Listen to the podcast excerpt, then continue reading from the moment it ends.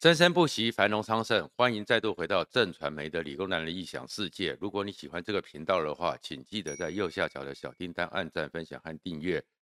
今天呢，要恐怕要谈一个非常沉重而严肃的一个课题，就是两岸可能终须一战，台湾准备好了吗？两岸可能终须一战，台湾准备好了吗？这个感觉呢，其实现在在整个世界。包含在台湾的社会里面，看起来是越来越强烈。为什么呢？我最近终于去理发了。理发的时候呢，我喜因为年纪大了嘛，所以也都是一种传统的理发店。五六个那个我的阿姨，大概也是六七十岁的，他们呢只关心一件事情，他们对于台湾的选举，对于什么都没有兴趣。问会不会打仗？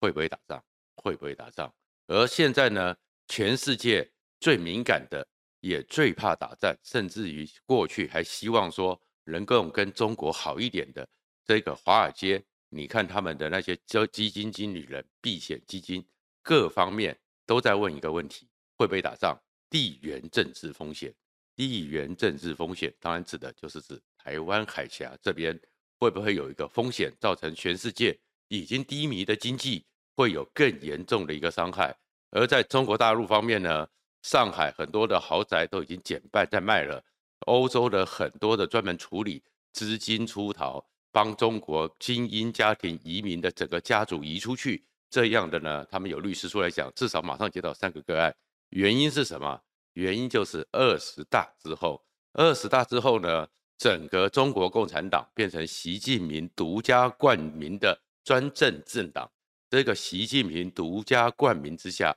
其实大家从二十大的很多表现感到了，习近平没有什么不敢做的。习近平就是二十一世纪的普丁二点零，他恐怕只要有机会，或者是他内部压不住，他根本不甩世界上所有各国或理性的声音，包含中国内部里面所有的理性声音都会被压制。他会利用战争转移他在执政失败。或者各种困局，所以在此时此刻呢，大家真的非常担心。那什么叫做习近平什么都敢做呢？里面当然全世界最关注的就是胡锦涛，竟然是这么一个样子，就直接的被整个习近平给下架了。而胡锦涛被下架，当然这些过程，我相信最近这段时间，大家在媒体里面都看到了很多细节的描述，但是那个意义。对台湾来讲特别重要，尤其是对国民党来讲特别重要，就是国民党还在说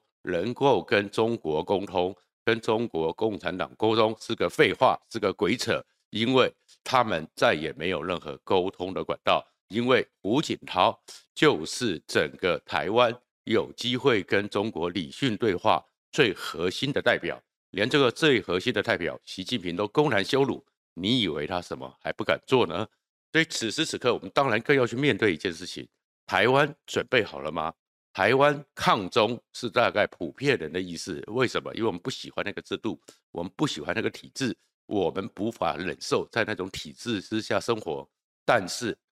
保台不能只是选举的口号，不能用是选举里面给对方扣帽子的一个口号。真正的保台，台湾有这样的意识吗？台湾有这样的准备吗？尤其是执政的民进党，你真的有准备好做保台的准备吗？不要以为美国人会为我们流血，美国绝对没有问题，会像乌克兰一样给我们大量的武器。但是真正的保家卫国，自己的国家自己救，我们有没有像乌克兰一样做好准备呢？就像曹兴诚最近接受加拿大、法国媒体的访问，法语媒体的访问，就特别提出了一个概念，叫做台湾虚假的安全感。以为说美军一定来，美国会来，但是美国不会帮你打仗，美国不会在这边让他的阿兵哥为了没有防卫意识的台湾而流血，所以台湾有准备吗？那我们该怎么准备呢？首先，先讲到习近平为什么可怕。当习近平在二十大整个请出了胡锦涛，然后他公布他的一个完全打破传统，完全没有传统，从此中国共产党没有大佬。只有老大习近平这样的一个新人事布局之后，香港有一个资深的新闻前辈，在海外写了一篇文章，而那篇文章其实讲的非常的重要，就是习近平内心里面就是想当普丁二点零。其实呢，他特别点出来了，在二零一二年习近平刚上台的时候，有一次在中央政治局里面跟整个中国共产党这些高官高干在讲话的时候，特别提到了苏联解体。对习近平来讲，苏联解体，他认为不可思议。习近平痛骂了当时的苏联的领导群，说更无一人是男儿。面对美国的渗透，面过欧洲资本主义的社会，面对这个状况，竟然呢没有一个人挺身而出，强烈抗拒，更无一人是男儿。而习近平最欣赏的就是后来崛起的普丁，他认为普丁一上任之后，那种企图心、那种霸气是习近平所追求的。因为普丁一上来在就任总统那一天，就是自己呢向全俄罗斯人宣布：“给我二十年，会还你一个伟大的俄罗斯。”当然，现在俄俄罗斯被乌克兰在这个情况下到底伟不伟大，各有定见。但是习近平就想要当一个这样二十年、三十年、四十年不会退的一个习近平，所以会看到他这次的人事里面打破了过去的没有太子党。没有团派，也没有任何的五十六十岁以下的人，所以也没有接班人，代表着二零二二他会连任，二零二七他也会连任，除非蒙毛泽东或马克思宠召，他会一路干到底。而这干到底，一个已经七十岁的人，我们知道会越来越顽固，然后理智呢会越来的越偏执，所以这个情况之下，台湾真的要注意。那当然，大家会看到他的一个名单里面。整个呢叫做一个三清政党。什么叫三清政党？习近平清除高官，然后呢可能会接中国国家国务院总理，取代李克强的李强，上海市委书记。他呢在上海封城八十几天，清除了中产阶级。然后呢还有一个是本来可能是在拜登桌子上，《华尔街日报》有预先透露的常委名单里面，六个里面多加了一个北京市委书记蔡奇。而蔡奇最有名的就是清除低端人口，所以高端、低端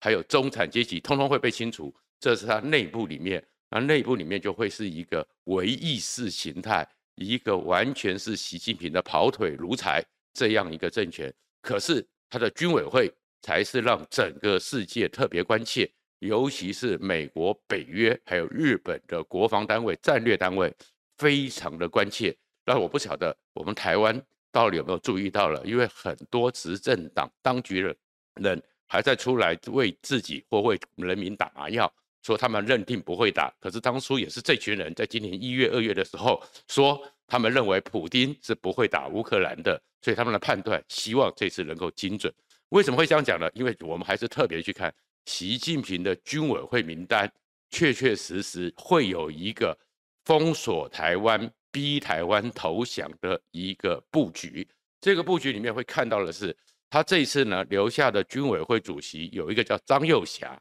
张又侠是目前中共解放军高级将领里面唯一打过仗，他就是在一九七九、一九八零年代所谓的邓小平接位之后，为了立威去欺负了越南，所谓的惩越战争里面有个老三战役。当时的指挥官就是前线的指挥官，就是张又侠，所以张又侠就是一个鹰派，而且有实质打仗。第二个呢叫做三级跳，就是何卫东。何卫东呢过去长期以来，他都是在江苏南京里面工作，然后其实在中国的过去的解放军系统里面，他本来应该要退休了，但是习近平看中他的一个个性强悍，而且据说到目前为止他还算清廉。没有什么歪七倒八的事情，所以习近平又把他调到整个和印度，还有那个镇压西藏、新疆最重要的西部战区历练，然后没有退休。二零一九年还把他再升级，然后到了今年初的时候，把他调进军委会中央办公室。到今年八月四号，那一个十一枚飞弹，六个地方把台湾封锁，然后战机、战船。不断的在台湾位附近跨越台海中线，逼近二十四海里，这个东西都是何卫东所处理的。对何卫东这样一个人，去当了破格跳三级。正常的话，以他的历练来讲，应该只是候补中央委员，直接变成军委会副主席，代表着习近平重用他。而重用他，以他的事迹来讲，就是如何封锁台湾，封锁台湾，让台湾所有的人呢，陷入了一个人员、物资、弹药进不来，然后在美军来不及突破他的封锁之前，快速的攻击台湾，占领台湾。所以台湾当然要去做这个准备。要做的复复杂准备，然后另外一个人呢，也是出乎意料，让美国觉得是针对美国的，就是李尚福。李尚福直接很可能在明年两会之后，正式取代现在的国防部长魏凤和接任中共的国防部长。而李尚福他是真正的航太科技出身，他过去当过西昌太空中心发射的主任，后来又是火箭军。现在他是中共军委会装备发展部部长，装备发展部部长就像美国最神秘的五角大厦的单位 DARPA 一样，专门研究发展军工产业，不断的掌控军工产业。而张又侠先前的职务也是装备发展部部长，所以你就看到习近平这个动武的人事布局都非常强烈了，而且在今年的时候。在年初的时候，他就已经做好准备，面对台湾最重要的就是东部战区，而这个东部战区里面，其实海军当然是最重要的。而这海军里面呢，海军的司司令叫做王仲才，而这个王仲才曾经是中共的海警局的局长，所以利用这些海警船，利用这些渔船，军民合一，然后骚扰台湾。这个情况显然，王仲才就做了这个安排。而事实上，从今年九月、十月之间，美国和日本也都发现，在福建、广东开始演练，调用民船运载坦克车，作为一个可能登陆抢滩的一个补给船的一个操演。所以，事实上，攻台习近平是有准备的。然后再过来，另外一个人叫做王洪礼。王鸿礼是中共中央东部战区的海军参谋长，而王仲礼的一个经验是，他是中共第一代的舰潜水艇的舰长出身，而且他曾经在一次一个潜水艇经过我们整个高屏溪出口到东沙岛的那个最诡异的地层里面，突然之间碰到海底断崖下降，两分钟之内他能够冷静的把那艘船给救回来，所以。这个人也是个潜水艇，而潜水艇刚好就是封锁台湾最核心的关键。所以，我们台湾在这个时候真的要去认清楚一件事情：其实，不管你是跪下来，还是你是抵抗，习近平想打你就打你。那为什么这样讲呢？所以，马英九还在那边说要避战，这时候避战根本不可能，因为二零零五年胡锦涛其实是有在私下跟国民党。民亲民党或是很多台湾过去的高层人物、官者们的时候，他也承认，其实中华民国存在于台湾这个事实，那是理性的知道。所以胡锦涛是个理性的人，但所以他会跟那个慢慢的就是双方能不能不统不武不独，不统不独不武之后互不否认，解决这个一九四九长期以来这个两岸这种复杂问题。所以当时的时候。过，因为他这样子，所以他也会下令中国人要重新去面对这个历史。当然，这个东西是需要一个心理上和认知上的一个转变。所以胡锦涛也下令，你会看到后面的中国的电影、中国的电视剧，国民党在中国大陆的情况不会再是那种只是恶霸、只是土匪的那种形象，回归历史，慢慢的改变观点。但是胡锦涛之后，所以呢，早期我们第一批。因为邓小平改革开放而偷偷去的台商，也很多人做成大商人，他们的人脉是江泽民、曾庆红这些太子党这些红二代，现在全部被清除了。而国民党、亲民党这些整个泛蓝系统跟中国共产党所有接触的人，就是胡锦涛这个系统，包含延续到现在的所谓的国台办系统。可是这次国台办，你看刘结一也是直接被清除了，整个国台办的人马。被打散、被剪编，所以习近平根本不想谈，所有跟台湾有关系的人，通通被清除了，所以台湾根本没得谈。而这个时候，所以只我们只能做一件事情，我们过去看到说，在这个形势之下，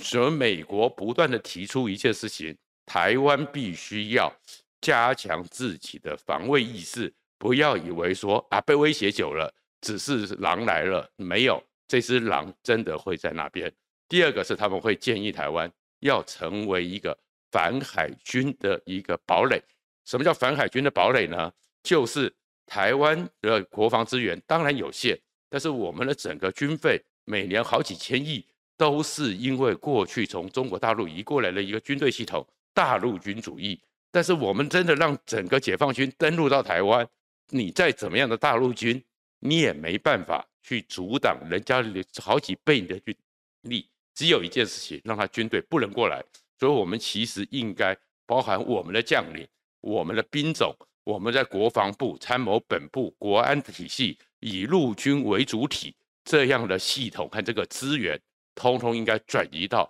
更多给海军、更多给空军。因为只有让我们的雄风飞弹更多，我们的战机更多，我们呢也不需要一那种大型的战舰。他的只要像是王鸿礼，像是王仲才，像是何卫东封锁台湾，他的飞弹我们拦截得住，他的战舰我们打得住，让他不逼近十二海里。如果我们能够守到一个月、两个月、三个月，美军一定会来，那我们台湾就安全。如果不是这样的想法，只是在天天那边在台湾里面用爱不爱台湾去斗争对手，这样子无济于事。而事实上，我们有从全世界的过程里面。我们不要讲说现在的乌克兰能够去这样子非常英勇的去抵抗俄罗斯的侵略。我们面对普丁二点零，其实当年的史达林也在芬兰这个小国吃过鳖。那时候是一九三九年，叫做冬季战争。史达林呢认为整个芬兰只有三百万人，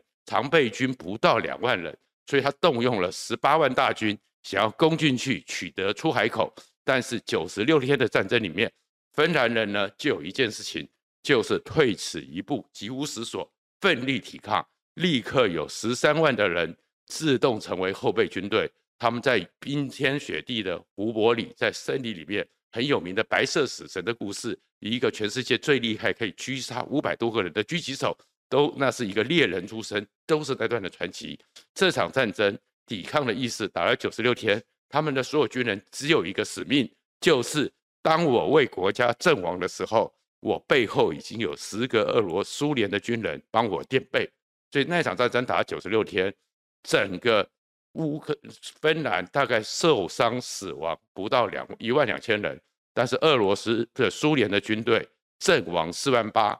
重伤八万四，逃亡二十七万，因为后来史达林只有不断征兵，所以变成惨败。而另外一个情况就是一个决心和意志。就好像是瑞士，瑞士之所以成为中立国，不是说我是中立国，大家都承认。二战的时候，整个欧洲生灵涂炭，战火遍布，只有瑞士是一个安静地方。为什么？